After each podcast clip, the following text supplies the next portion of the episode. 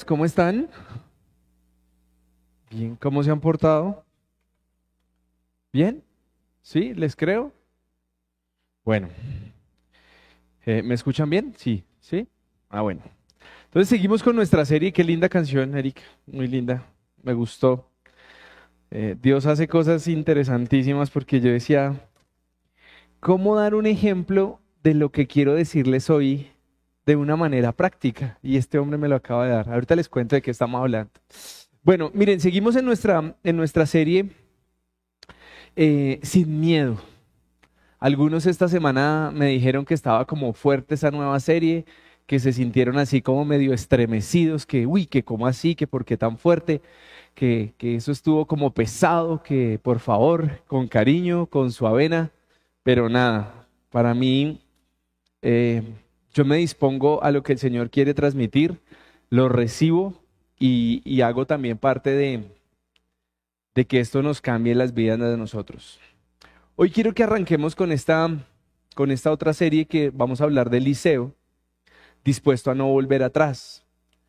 Y y yo quiero que comencemos a revisar qué ha pasado en nuestra vida, qué momentos han sucedido en los cuales de pronto Dios está esperando que tú hagas algo, que tú tomes una nueva, una nueva forma de actuar, una nueva forma de pensar, eh, una nueva forma de amar a tu familia, de valorar todo lo que tienes. Y, y algunos dicen, no, es que yo, yo así estoy bien, yo, yo la verdad me siento muy tranquilo, soy muy bendecido, pero Dios de pronto te está llamando a, a que las cosas cambien y nosotros no entendemos, ¿sí?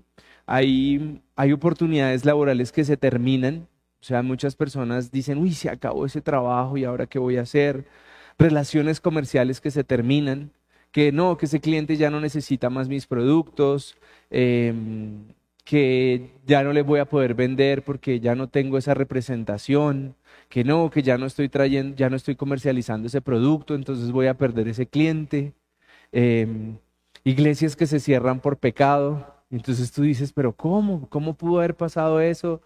Eh, no, eso, eso estuvo, eso, eso no es de Dios y de pronto Dios permite que todas estas cosas pasen precisamente para que tú puedas tomar decisiones en tu vida, eh, matrimonios que, que, que que no se disuelven, pero no van para ningún lado, o sea, están ahí como aguantándose, peleándose, tirándose las cosas y no toman decisiones, no cambian, em, relaciones tóxicas que Él quiere que se terminen, pero nosotros seguimos empeñados en mantenerlas. Entonces, hoy, hoy la pregunta es, ¿qué, ¿qué estará demandando Dios de mí que yo no he querido hacer? Uy, ¿cómo así? Sí, porque Imagínense eso que nos acaba de decir Erika ahorita, que nosotros durante el día, él nos decía en su coro, nos decía que nosotros durante el día estamos, estemos actuando de tal manera que cuando Dios nos escuche sonría, que cuando Dios nos mire sonría y que cuando nos postremos ante Él sonría. Imagínense cómo sería nuestra vida diferente, cuántas cosas dejaríamos de hacer. ¿Cuántas formas de hablar retiraríamos de nuestra vida porque lo que buscamos es una sonrisa de Él, ¿cierto? Pero yo hoy no quiero volverme tan religioso y quiero que entremos en lo práctico, porque es que muchas personas se están preguntando, ¿por qué mi vida está como está? ¿Dónde están las bendiciones de Dios en mi vida? Porque es que se olvidó de mí, porque no me quiere. ¿Mm? Pero nadie, nadie quiere tomar decisiones para cambiar. Y yo voy a colocar algunos ejemplos muy sencillos. Em, a las personas que nos ha gustado el alcohol y que frecuentábamos el alcohol de manera semanal, eso no se deja que es que ahora tomo cada 15, cada 20, cada 30 o cada 60. Eso hay que tener decisiones radicales porque si no uno siempre encuentra una excusa y un combo para terminar en la misma, ¿cierto? Y eso las personas que han dejado de fumar también han tomado decisiones radicales en las que dicen a partir de hoy no me fumo un cigarrillo más, ¿sí? Las personas que quieren ser fieles deciden, un día decidimos ser fieles y decimos, hasta ya, no más. Y, son decisiones radicales que nosotros necesitamos en nuestra vida. Pero muchos de nosotros olvidamos eso. La forma de salir de deudas es de una forma radical, solo una, no endeudarse. Y todo el mundo dice como, pero es que no, no se endeude. Y usted va a comenzar a ver un cambio. Em, es que en mi casa todavía nos gritamos. Bueno, tome la decisión que usted no va a gritar. Si usted no grita, le aseguro que la otra, el otro 50% de su hogar va a pensar dos veces antes de volver a gritar. Pero nosotros siempre vivimos esperando que, que, que, las cosas se arreglen porque sí, ¿cierto? Y hoy vamos a hablar de Eliseo. Eliseo es un profeta que antes, antes de que Dios le hiciera su llamado, él se dedicaba a otra cosa, él se dedicaba a arar la tierra, era un, voy a llamarlo un agricultor o un campesino, que no es algo deshonroso, sino por el contrario en la época pues estaba bien, porque a qué se dedicaba la gente, a cultivar la tierra, a tener los animales y demás. Y estamos seguros, y estoy, perdón, y yo estoy seguro que lo que pensaba Eliseo es lo mismo que nosotros estamos esperando que pase en nuestras vidas de parte de Dios. Nosotros siempre queremos que algo bueno venga de parte de Dios, ¿cierto? Tú esperas eh, esos anhelos que tú tienes, económicos, sentimentales, espirituales, siempre esperas tú que vengan como una bendición de Dios a tu vida, ¿cierto? Y nosotros no deberíamos de estar sorprendidos porque diferentes cosas pasen en nosotros. Entonces yo veo cómo algunos cristianos se sorprenden porque iglesias se acaban, sabiendo que Dios lo que está buscando es que tú estés en otro lugar, que tú estés en un lugar más tranquilo, en un lugar donde realmente puedas crecer. Pero mucha gente se arraiga a esa situación que ha vivido. Y, lo que le pasó a Elías, eh, Elías cuando viene a, a, a Eliseo, ya les voy a leer la Biblia para que se logren ubicar, es que él viene con un manto y se lo echa sobre Elías. Es la forma de decirle, oiga, compadre, camine, vamos. Y, y Eliseo en ningún momento queda sorprendido, queda como traumatizado, eh, comienza a decir, ¿será que sí? ¿Será que no? Cuestión que hoy nos pasa mucho a nosotros, dudamos si, si lo que nos está demandando Dios en nuestra vida así corresponde o no corresponde, si deberíamos hacerlo, si no deberíamos hacerlo. Pero nosotros somos muy incrédulos en ese punto, ¿no? Nosotros esperamos confirmaciones, pero este hombre, este hombre, Eliseo vienen y ya les leo, se los voy a leer de una vez. Vamos a leer Primera de Reyes, capítulo 19, versículos del 19 al 21, y es precisamente el, llamamiento de Eliseo. Entonces Elías, quien lo elige, fue y halló a Eliseo, mientras, mientras éste araba un campo dirigía la última de las doce yuntas que estaban trabajando. Elías se acercó a él y le puso un manto sobre los hombros y se alejó. No hizo nada más. ¿Le dijo algo? No. Cogió un manto y se lo colocó. Elías dejó los bueyes allí, corrió tras Elías y le dijo, Miren esta, miren esta forma de este hombre sin dudarlo. O sea, no fue que se quedó pensándolo y días después fue a buscar al profeta. No. Corrió tras Elías y le dijo, primero deja que me despida de mi padre y de mi madre con un beso y luego me iré contigo. Elías le respondió, puedes hacerlo, solo ten presente lo que he hecho hoy. Elías entonces regresó, luego tomó sus bueyes, los mató y usó la leña del arado para hacer una fogata para asar la carne. Invitó a su gente a comer el asado y ellos aceptaron su invitación y luego Elías, y, perdón, y luego se fue con Elías como su ayudante. Entonces, vamos a hacer esto práctico, ¿cierto? Vamos a decir que el hombre estaba trabajando un lunes, ¿cierto? Estaba en el campo arando la tierra con los animales. Y de un momento a otro, coge Elías y le coloca un manto, ¿sí? Un símbolo de quería que fuera su discípulo, su ayudante, su, su compañero en el ministerio. Y este hombre de inmediato, porque miren que aquí lo dice, Elías entonces regresó, luego tomó los bueyes, los mató. En esa época lo que valía, bueno, hoy también, ¿no? El que tiene animales, eso es plata. Y los mata, y no es que los regalen ni que se los deje a la mamá ni al papá y téngamelos ahí, ya vengo, sino que el hombre coge sus animales, los mata, invita a la gente, hace un buen asadito, ¿sí? ahí no dicen si con Club, Colombia o Corona, pero fue asado, y invita a la gente a comer, pero hay algo importante. Miren, dice, luego tomó los bueyes y usó la leña del arado, de sus herramientas. Entonces, es un campesino que tiene animales y tiene herramientas, ¿cierto? Y coge las herramientas y con eso hace el asado. Y coge los animales y esa es la carne del asado y eso fue lo que dio. ¿Qué entienden ustedes ahí? ¿Será que él tenía un plan B? ¿Será que él dice, uy, qué tal que ese man sea muy cansón y, después me, yo me aburra con él y, mejor yo me devuelvo y que mi mamá me tenga aquí unos bueyecitos y la herramienta guardada? ¿Sí o no? Y muchos pensamos así en nuestra vida. Que te, vas para esta empresa y te toca irte ya y tú comienzas, eh, no. Y, y yo quiero traerles este ejemplo de una manera muy práctica porque una persona que amo mucho ayer me hizo una llamada y me decía, estaba pasando por una situación difícil en su hogar y me dice, esto se acabó. Esto definitivamente se acabó. Em, y esa, esa persona tenía el anhelo de que ese hogar se restaurara. Pero uno que espera, que no, ¿sí o no? Y el tema comenzó hace más de un año y ayer me dice, no, ya, ya hay papeles, ya hay todo y esto se acabó. Y yo decía, qué, qué, qué situación tan difícil pero hay veces nosotros no entendemos los mensajes de Dios en nuestra vida. Porque si cuando uno ve que algo se está acabando, que esa persona se alejó totalmente de Dios, que esa persona no tiene nada bueno para darnos, que por el contrario nos está lastimando, burlando y demás, ¿por qué no tomamos decisiones radicales como las que está tomando este hombre? Eliseo dijo, listo, me voy de ayudante de este tipo, me voy. Y, acabó sus herramientas y acabó sus animales. Pero yo te pregunto hoy, ¿será que en los planes que Dios te está proponiendo, en los planes que Dios te está mostrando, tú tienes un plan B?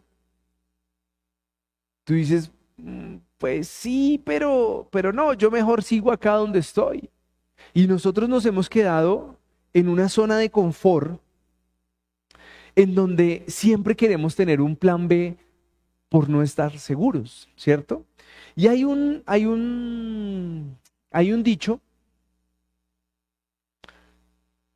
bueno, no, todavía no, sí, hay un dicho que dice que vamos a, quemar las naves, y eso se atribuye a Hernán Cortés en 1519, el conquistador de México, donde le propuso a sus hombres, si quemamos los barcos, nos toca quedarnos aquí porque no hay cómo devolvernos. Y eso yo sé que mucha gente ha escuchado ese tema. Quememos las naves y miremos a ver qué vamos a hacer.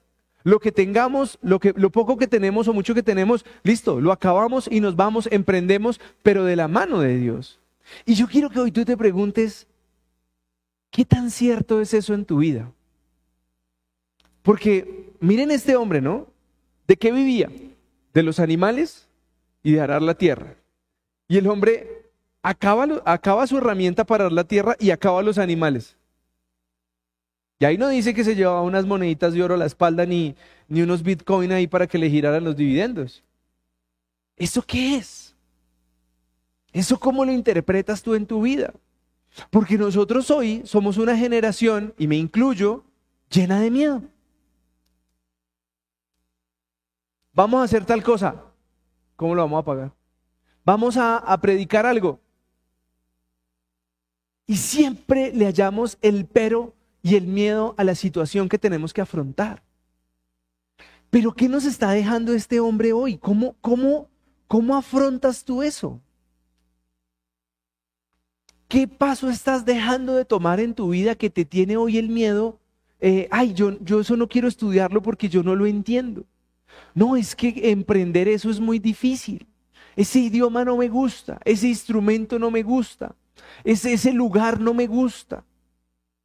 Y todos siempre le encontramos un, un pero y siempre le encontramos algo difícil. Es, muchas, yo he escuchado a personas que dicen, uy, es que yo quiero escribir un libro y no han empezado. A unos les he dicho. Quiero que me cuenten un testimonio, escríbanlo. Y, ¿por qué? Porque siempre hacemos como, ay, ay, no, qué pereza. Pero nosotros nos estamos dejando invadir de miedo en una sociedad que le fascina eso. le fascina el terrorismo, y no hablo solo del terrorismo en cuanto a, en cuanto a violencia, sino a meterle miedo a la gente. Y yo, y, yo, y yo quiero que tú te preguntes, ¿qué tan contagiado estás de ese miedo? De pronto tú tienes un empleo que tú dices, no, es que, es que si yo, sin, o bueno, un negocio, yo sin este negocio no vivo. ¿Y qué pasa si entonces vas a esperar a que Dios te lo quite la fuerza? Porque muchas veces es lo que, estás, lo que está esperando Dios, que tú quemes tus barcos, acabes con lo que estás y vuelvas a empezar. Uy, no, John, ¿cómo se le ocurre? Yo me acuerdo tanto que en, la vida fachosa que yo tenía cuando me convertí al, ser, al cristianismo, un día terminé sin nada sin nada. ¿Cómo así, John? Habíamos comprado un apartamento y se perdió. Eh, los carros eran fiados, tocó venderlos para pagar. Y un día nos volteamos a mirar con mi y dijimos, no tenemos nada, estamos en cero. Pero esas fueron nuestras naves, o sea, nos desprendimos de lo que nosotros creíamos que habíamos construido, de lo que supuestamente era el fruto de nuestro trabajo. Pero era nuestro ego el que quería hablar en eso. Y de ese momento hacia acá, es que nosotros realmente sentimos que la bendición de Dios está. Y eso no significa que hayan sido tiempos eh, muy, muy tranquilos. Fueron momentos difíciles. Pero yo quiero preguntarte qué tan dispuesto estás a que Dios te lleve a nuevas cosas en tu vida. ¿Qué tan dispuesto estás tú a incomodarte, a quemar tus naves y arrancar de cero? Porque todos hoy nos queremos hacer debajo de la sombrita de lo que ya hoy está tranquilo, pero tu vida se quedó ahí. Y ese primer paso de terminar esa relación tóxica, de terminar esa, esa sociedad que no debió haber sido, está presente en tu vida. Y hay personas que, que, que se gastan su vida ahí. Y yo les voy a hacer algo, les voy a hacer algo muy sincero. Cuando yo decidí hacer este grupo como hoy me he mantenido en hacerlo, dije voy a quemar mis barcos de todas las relaciones tóxicas que tuve en el cristianismo. Y las quemé todas. Y me alejé de todas las personas que influyeron sobre mí durante tanto tiempo que entendí que no eran de Dios. Pero yo pregunto, ¿tú estás dispuesto a eso? ¿Tú estás dispuesto a decirle a una persona que manipula tu vida, que controla tu vida, no voy más contigo? Me suelto de aquí, quemo mis barcos y arranco, pero de la mano de Dios. Porque es que eso es lo que nos está mostrando hoy. Eliseo cogió lo que tenía, lo quemó y arrancó de cero. Él no dijo, ¿y si este señor me regaña? ¿Y si este señor me trata duro? Sino él entendía que Dios tenía un plan para él y que él iba a poder hacer una persona bendecida y que podía ser parte de, de una del movimiento de Dios. Pero nosotros hoy estamos en una zona en donde, ay, no. Ahora, ¿era necesario que, que Eliseo quemara sus cosas? Ahí le dijo el profeta, tienes que quemar todo, tienes que vender todo, tienes que acabar con todo. ¿Por qué creen que lo hizo? Para no volver atrás. Porque cuando uno tiene ese campito de volverse a acomodar en la zonita de confort, usted vuelve allá usted vuelve allá, ¿o no? ¿A dónde quiero llevarlos hoy? Hay muchas personas que hoy se preguntan por qué su vida está como está. ¿Por qué tengo la amargura que tengo, las dificultades que tengo, los problemas que tengo? Y yo te digo, tú sigues administrando tus propios barcos. Tú no los has quemado, tú no has logrado decirle, Señor, yo aquí me entrego, yo aquí suelto esta vaina, porque tú tienes un plan B. Y muchos saben cómo comenzó este grupo. Yo quería que esto estuviera en el norte, que esto estuviera de otra forma, pero es que el plan no es el mío. Y yo dije, ok, donde tú digas, como tú digas, y aquí estoy, y me lo gozo. Pero ¿cuántos dicen, ay, no, yo no quiero eso? ¿Quién quiere emprender un negocio de cero? ¿Quién no siente el temor de qué tal que me vaya bien o qué tal que me vaya mal? Yo mejor sigo haciendo lo que ya sé hacer. Entonces, yo quiero preguntarte algo. Y aquí la, la enseñanza se parte en dos. Tú puedes ser una persona de influencia en las personas que hoy no han logrado ver que están pegados a un plan B. Entonces, voy a dar un ejemplo. Para la gloria de Dios he, acompañado a varias parejas y cuando yo realmente veo que las cosas cambian, es cuando los dos deciden no tener un plan B. ¿Cómo así, John? Yo le digo una cosa. Muchas personas de las que se casan hoy tienen un plan B. Y el plan B es separarse. Pues si esto no funciona, pues cada uno por su lado. Y hay muchos que se casan con esa mentalidad. Si yo me caso y esto no funciona, pues nos abrimos y ya. Y como ahora no tenemos hijos sino perros y, gatos, entonces tú te llevas el gato y yo me llevo el perro y ya, no pasa nada. Y entonces, no, yo mantengo el gato, usted mantiene el perro y no me tiene que pasar ni cuota de alimentos ni nada. Esa es la forma en que la gente hoy se está casando. Pero lo que yo he visto en estos 10 años que Dios me ha permitido acompañar parejas es que cuando las personas logran entender y desisten de ese plan B, de separarse, ahí comienza a trabajar por su hogar. Ahí es cuando la gente dice, listo, yo no me separo. Hasta viejitos, hasta que chuchumecos con bastón, hasta ahí, allá vamos hasta que el uno entierre al otro. Pero hoy la, sociedad no piensa así. Hoy la sociedad piensa, ay, ay, mente abierta, hagamos un convito, hagamos un trío, ay, vivamos cosas diferentes, porque la vida, uy, tan amargados que son los, los que quieren respetar a Dios. Y ahí tú ya tienes un plan B. Cuando tú te chateas con esa amiguita o con ese amiguito que tú sabes que no te quiere ver como amiguito y que no te quiere ver como amiguita, ahí tú tienes un plan B. Cuando tú en tu casa quieres tener unas finanzas en orden y tú sigues teniendo tus gasticos por allá guardaditos y haciendo las cositas al guardado, tu economía no cambia. Cuando tu empresa sigue teniendo contabilidad 1, contabilidad 2 y contabilidad del mundo, ahí hay, un, hay, un, ahí hay un pedacito y hay un barco que hay que quemar. Yo recuerdo a un hombre que fue muy adinerado cuando yo era un adolescente y al paso de los años me di cuenta que cuando uno tiene esos guardados, ese plan B, ese plan B te pasa la factura. Ese plan, ese plan B finalmente te dice, venga que si es para eso y esto no es suyo. Esto no fue construido como debió haber sido. Pero la gente no cree. La gente cree que los hogares se pueden seguir manteniendo a través de una mentira. Y yo quiero que tú me digas, tú a quién realmente le estás diciendo, suelta ese plan B. Porque esa es la primera enseñanza que yo quiero dejarles hoy. Es posible que tú ya tengas tus planes definidos, que tú hayas quemado tus barcos, pero que haya gente alrededor tuyo que siga teniendo un plan B. John, pero ¿cómo los identifico? ¿Quién está feliz con lo que hace?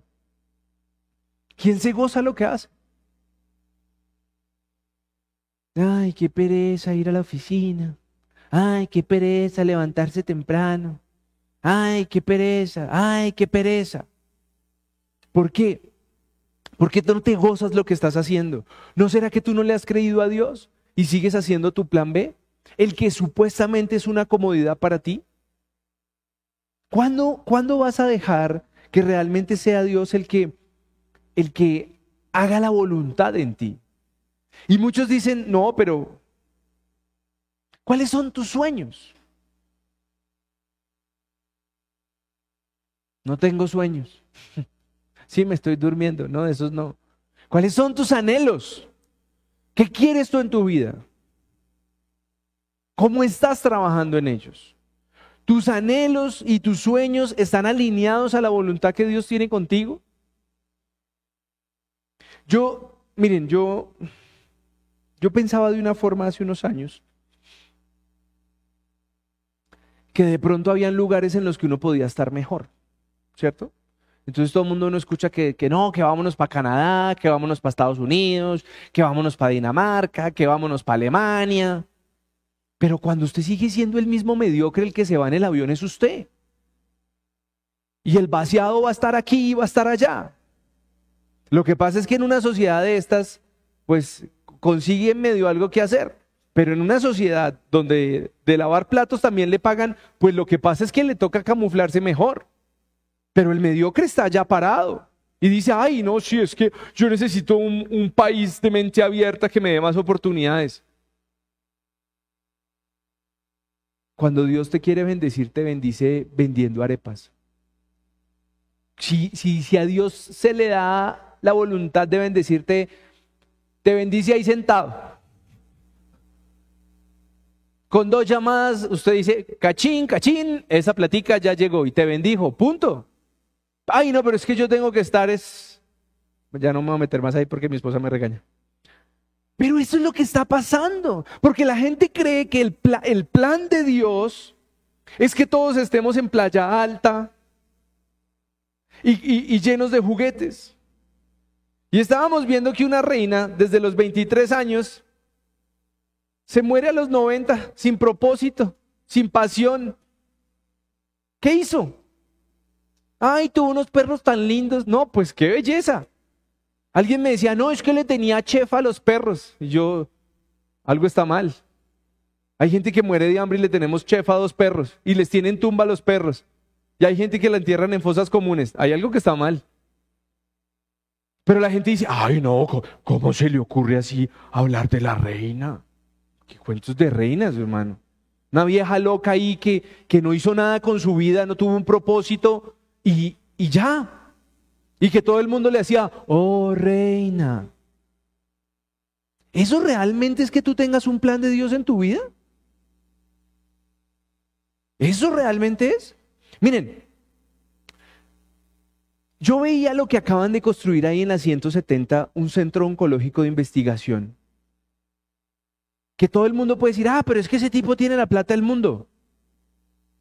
Pero cuando uno mira lo que hicieron, 400 millones de dólares en equipos de última tecnología para los pacientes con, problemas de cáncer, yo prefiero tener ese instituto de investigación oncológico que tener a dos perros que tienen chef propio. Y se los digo sin anestesia. Y, no, y, no, significa que el uno sí sea bueno y que el otro sea malo, pero es que tanto nosotros estamos siendo instrumento de Dios para bendecir a otros, para hacer algo con nuestra vida. Porque es que muchas veces el plan B de nosotros es el plan de la comodidad. Si usted ya sabe arar la tierra, si usted ya sabe cuidar los animales, ¿por qué los mata?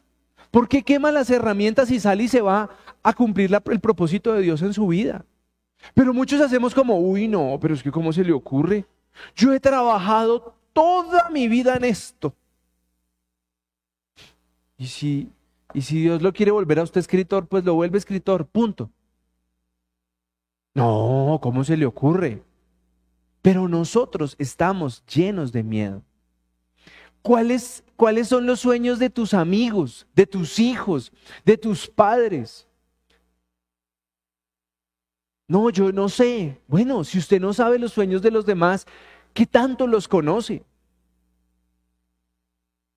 ¿Cómo estás tú siendo instrumento para que otras personas puedan cumplir sus sueños?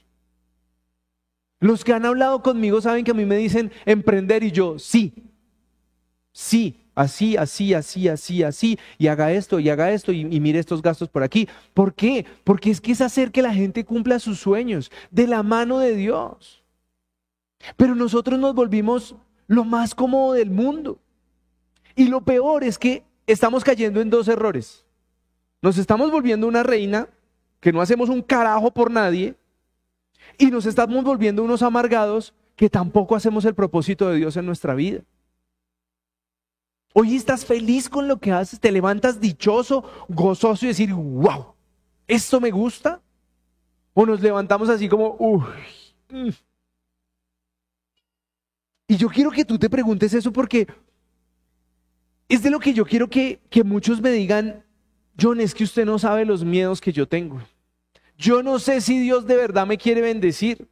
¿Qué tal que yo renuncie a esto y después me quede sin nada? ¿Qué tal que, que, yo me ponga radical con este amorcito tóxico que tengo y me abandone? Pues que lo abandone y que no le joda más su vida. Pero hay muchos que dicen, ay, es que hoy, hoy, hoy, hoy ya no me ama porque hoy no me gritó. No se rían que eso es verdad. Hoy, hoy no, hoy no, hoy no me ha maltratado. ¿Será que ya no me ama? Eso debe ser que consiguió a otro o a otra. ¿De verdad así está debajo nuestro amor?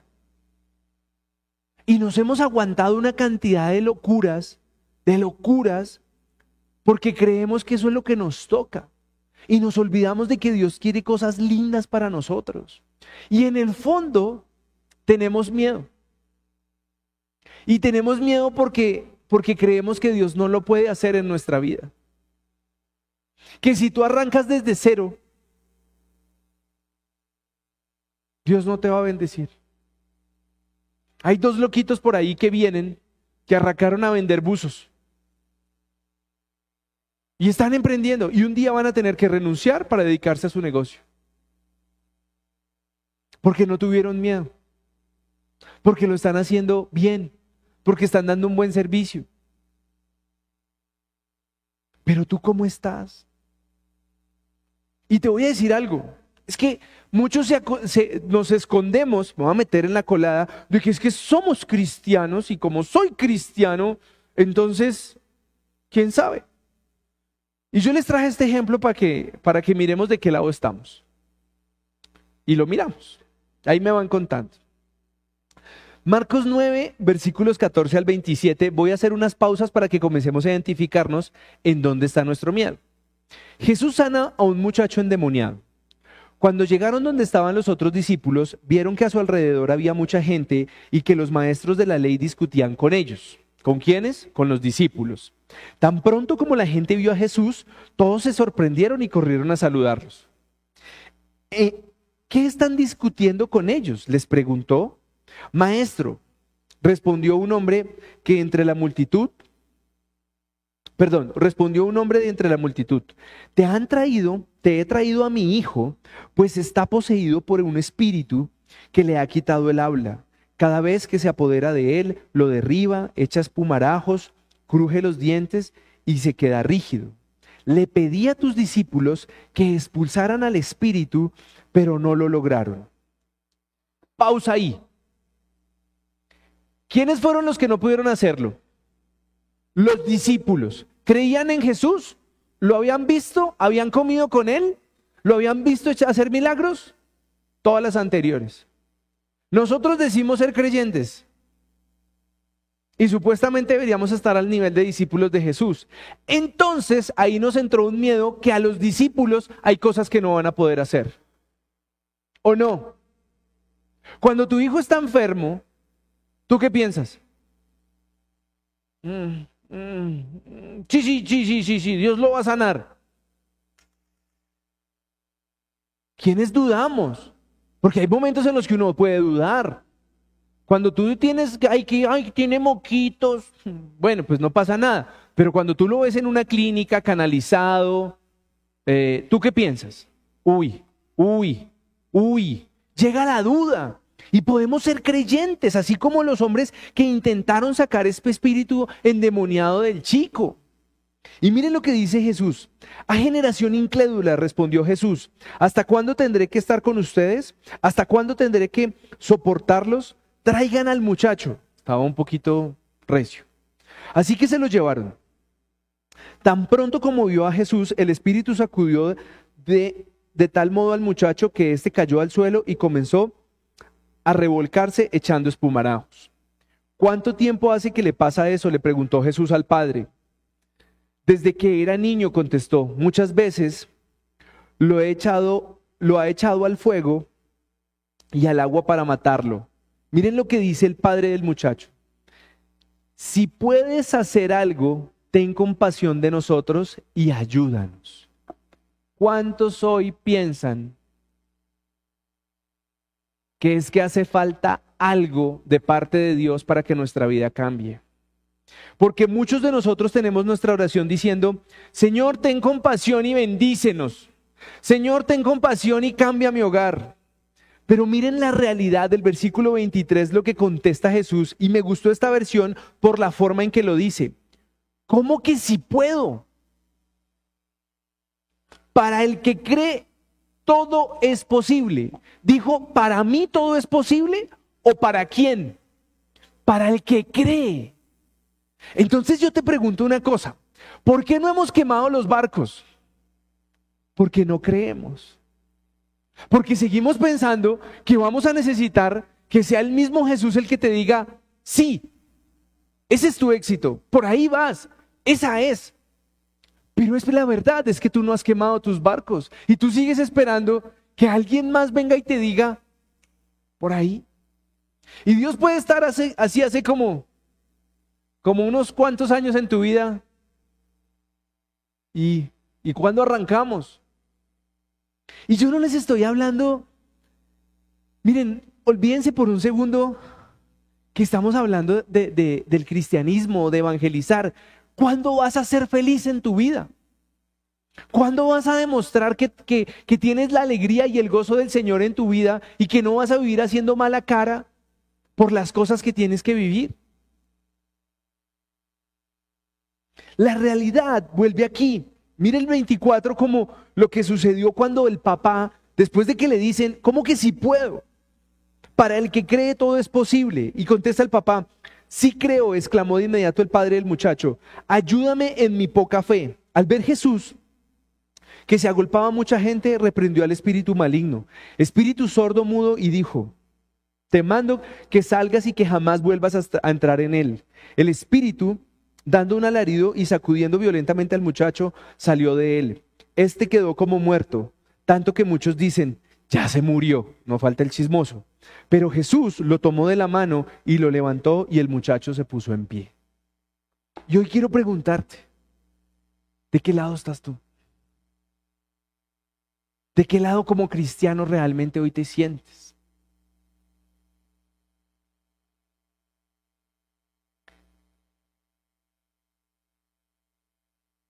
Yo quisiera saber cuántos de ustedes estarían dispuestos a seguir con este lugar si yo no estoy. No porque me voy a torcer y no porque me voy a ir y que, ay, es que en Canadá sí me va a ir bien. No. Si Dios me llama a su presencia, ¿quién se va a parar acá? ¿Cerramos? Yo no tengo un cheque de, de 40 años más, no lo tengo, no lo sé. Pero la pregunta es, aquí veo dos, cuatro, seis, ocho hombres. ¿Quién sigue? ¿Me puedo ir de vacaciones? Porque es que muchos están en el comité de aplausos y ya lo dije, porque sentimos miedo, porque creemos que pararnos aquí es fácil. No, es que usted tiene práctica. Mi esposa sabe que yo me subo aquí, me tiembla hasta el hasta, hasta todo. Pero ¿por qué no lo hacemos? ¿Por qué no le creemos al Señor que va a poder cambiar nuestra vida? No nos gusta incomodarnos. ¿Cuántas personas dicen, vamos a aprender un nuevo idioma? Y, mm, mm. I know speak in English. ¿Por qué? Porque no le creemos que Dios pueda cambiar nuestra vida. Porque creemos que la vida puede llegar a seguir así, en el plan B. Y yo les digo algo. La persona que comenzó a trabajar conmigo tiene 58 años. Es grande. 58 años ya es una persona grande. Y ayer estábamos almorzando y me dice, usted va a una velocidad que yo creo que no. Y le dije, fresco. Desde que usted se goce lo que, lo que haga, hágalo bien porque yo tengo tanta gratitud por el Señor que si me quedara durmiendo en mi casa todos los días, creyendo que porque recibí la bendición de Dios ya no debo hacer nada, estaría desperdiciando mi vida. Y por eso me gozo lo que hago. Y hasta le conté que, que, tenemos esta fundación y me decía, ¿también? Y yo, sí. y estoy llenando el álbum de Panini y tenemos repetidas, de manera que no podía la risa. ¿A dónde quiero llevarlos hoy? gócense la vida. Yo no tengo claro si vamos a llegar hasta los 44, 45, 46, 47, 48, 60, 70. No lo tenemos claro. Y yo no puedo estar pensando que es que a los 60 yo voy a disfrutar la vida. ¿Y quién dijo que voy a llegar hasta allá? No, es que a los 60 sí me dedico a estudiar la Biblia. ¿Quién le dijo? ¿Por qué no tomas las decisiones que necesitas? No, es que eso es lo que yo sé hacer. ¿Y qué esta nos está mostrando hoy la palabra? ¿Qué hizo este hombre? Quemar sus barcos. Ustedes, los que me conocen, saben que yo para atrás. Hace poco una persona me dijo, ¿y volverías a la iglesia donde estabas? Y yo, qué poco me conoces, amigo. Yo quemé esos barcos. No me interesa. No me interesa si las personas que estén allí o eh, aquí o fuera del país les caigo bien o les caigo mal. Me tiene sin cuidado. Porque yo he decidido agradar a Dios. Y cuando yo decido agradar a Dios, yo veo las bendiciones en mi vida. Pero yo veo gente que hoy sufre de crujir de dientes porque todo le da envidia, porque no logra disfrutarse su propia vida, porque no logra recibir las, bendiciones que Dios tiene en su vida para, para ellos. Y si la gente hace o no hace, sufre de envidia. Hay gente que cría niños llenándolos de envidia y de motivos para odiar a todo el mundo. Niños de, de 12, de 13 años resentidos con el mundo creyendo que el mundo les debe algo. ¿Perdón? ¿A qué estás apuntándole tú? ¿Hoy eres feliz? ¿Hoy diste un abrazo? ¿Hoy dijiste, qué rico estar vivo? Esta semana hay una señora que conocí que debe tener también, yo creo que pasa por los 60 sobradísimo porque es muy grande, y se llama Clara. Y todo el mundo en, en la oficina le decimos Clarita de cariño porque es la abuelita de la oficina. Y entonces ella llega muy temprano, así que llega más temprano que yo, y me dice, ¿qué hubo, mi hijo? ¿Cómo amanece? Y yo, excelente porque mi esposa me ama, porque mis hijos están con vidas, porque no estoy en una silla de rueda y porque no tengo, no necesito oxígeno en un tanque. Y me dice, usted la tiene clara, chino. Y yo veo que hay gente que está mejor que yo. Y anda con una cara de puño que no se los aguanta nadie que se quejan porque llueve, que se quejan porque hace sol, que porque hay tráfico, que porque están arreglando las vías, que porque no las arreglan, que porque el dólar sube, que, que porque el dólar baja, que porque la papa hay, que porque la papa no hay, que la carne subió, que el petróleo, que vamos a comprar gas, que no vamos a comprar gas. Viva su vida, carajo, deje de andar pensando en lo que va a pasar en los demás para que usted sea feliz. Pero todo el mundo vive así. ¡Ah! Se compró eso. Viva su vida.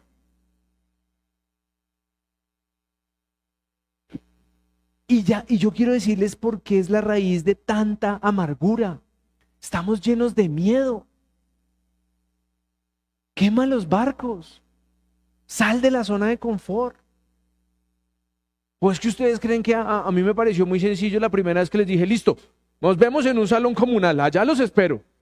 Ustedes creen que para mí fue, ¿qué era lo más fácil? Ay, miren, vámonos para esta iglesia que allí, allí, allí predican chévere. Eso era lo más fácil.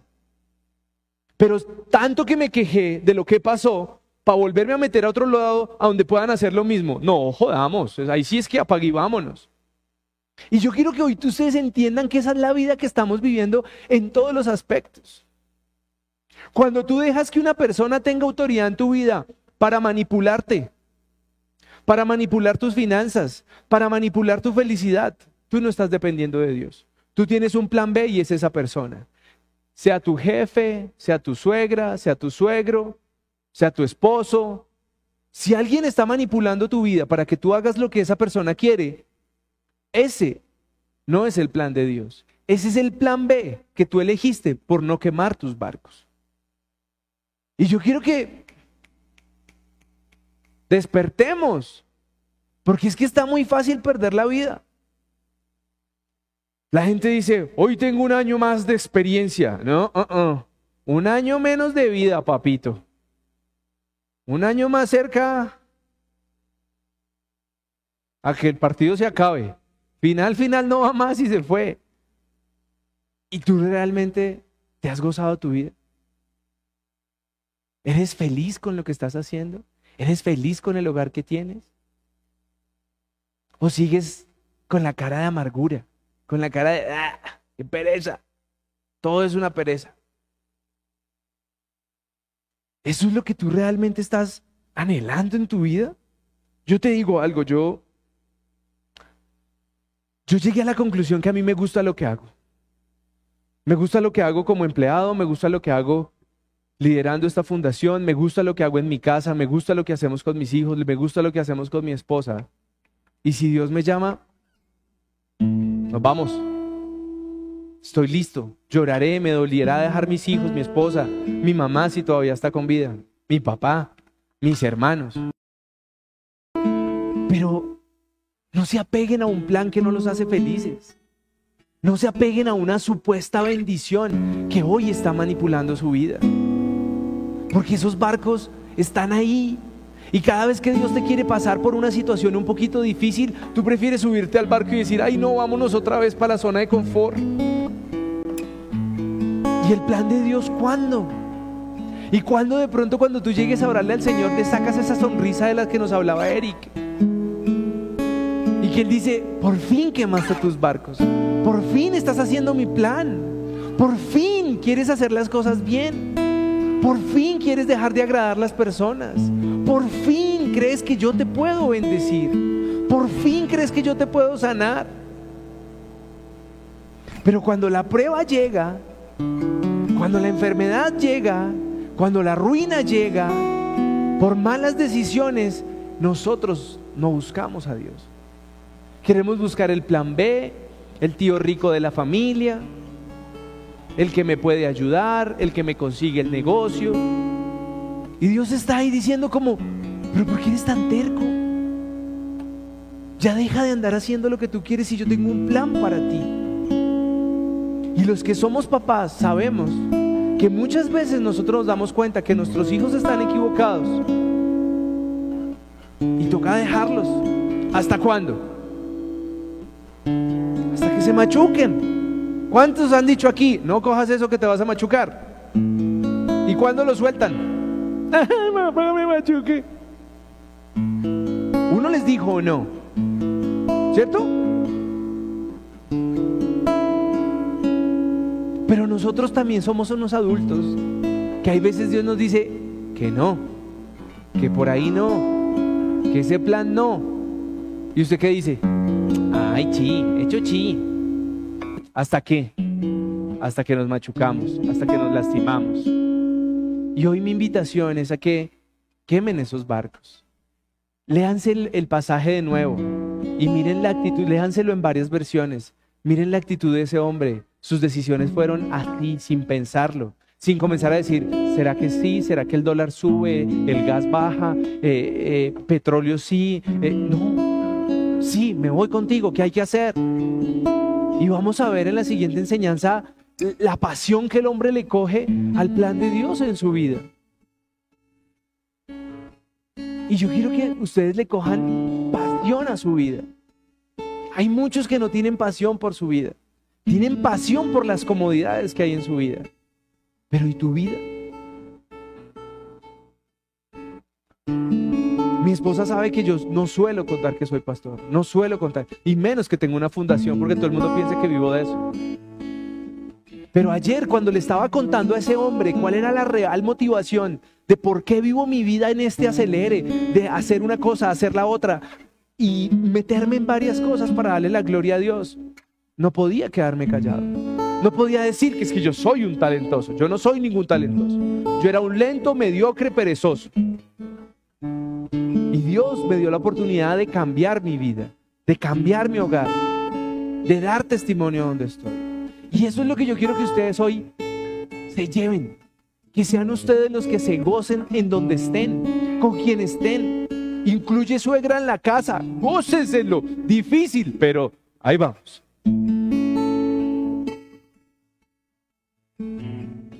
Pero no te quedes en la queja.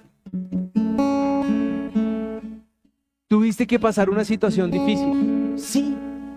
Te quedaste sin empleo. Te echaron como un perro. ¿Y qué pasa? Si ese fue el barco que, que tú no quisiste quemar y a Dios le tocó quemar. Para que pongas y te alinees. Pero no, no, te no vivas frustrado, no vivas amargado. Yo hoy veo que aquí hay gente sana. Muchos están pensando, ay, pobrecito yo. Pobrecito. Esta mañana estábamos conduciendo y hay un hombre que tenía el brazo amputado hasta acá y el otro acá. Eso sí es un problema o no. Entonces, yo quiero preguntarte algo. ¿Cuál es tu problema hoy para estar amargado? ¿Cuál es tu problema hoy? ¿Cuál es tu problema para no poder dar testimonio de lo que Dios quiere hacer en tu vida? Ay, qué pereza el tráfico, ay. Y usted va en carro. Con aire acondicionado y música propia. Qué pereza esa vida. Ay, mire esa fila en ese restaurante. Uy. Y usted tiene para pagar el restaurante. ¿Esos son tus problemas? Uy, no. Uy, el especialista no me dio cita sino hasta dentro de 20 días y usted lo están atendiendo en la mejor clínica de la ciudad. ¿Ese es tu problema? ¿Realmente ese es tu problema? No seamos desagradecidos con todas las bendiciones que Dios nos ha dado. Quememos nuestros barcos y disfrutemos de las bendiciones que Él tiene para nosotros. Amén. Dios los bendiga.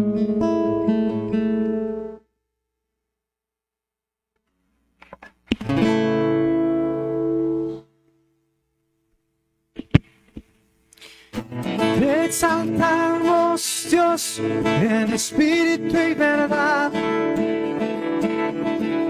Tú eres santo, tú eres digno. Te exaltamos Dios en espíritu y verdad. Tú eres santo tú eres digno y es tiempo de adorar con pasión y es tiempo de tu justicia fluir en mí, en mí. Te exaltamos Dios en espíritu y verdad.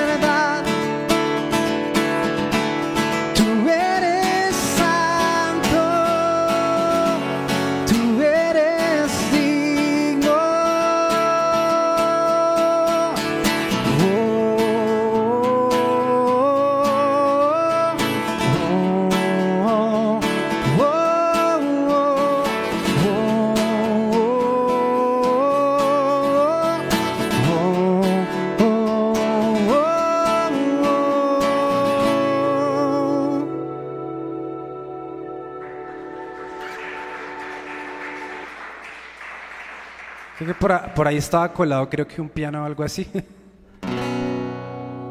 Aunque yo esté en el valle de la muerte y dolor, tu amor me quita todo temor.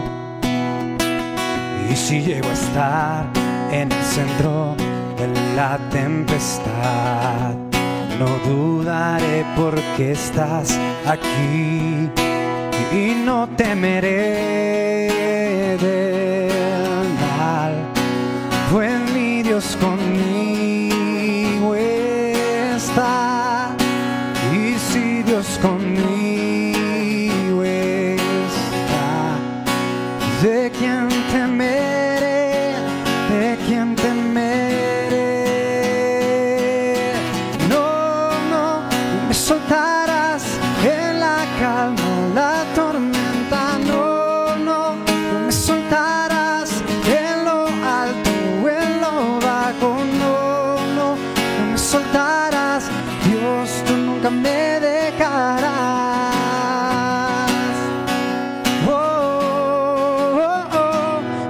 ver la luz que se acerca al que busca de ti. Gloriosa luz cual otra no hay. Y terminarán los problemas y mientras llega el fin, viviremos conociéndote a ti y no temeré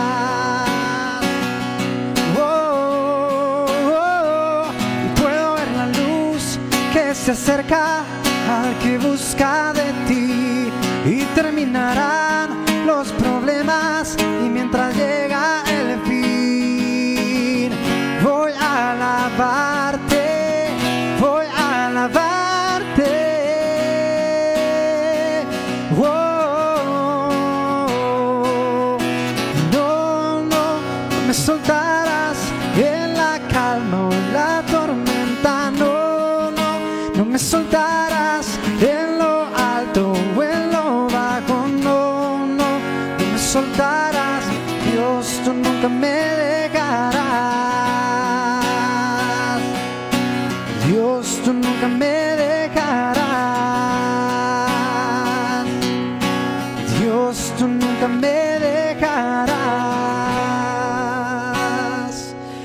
gracias porque nunca nos sueltas. Gracias por tu amor, Señor. Permítenos esta semana ah, salir de la comodidad, Señor, buscarte, darle tu amor a otros ah, y poder creciendo, Señor, seguir creciendo en comunión contigo. En el nombre de Jesús, amén.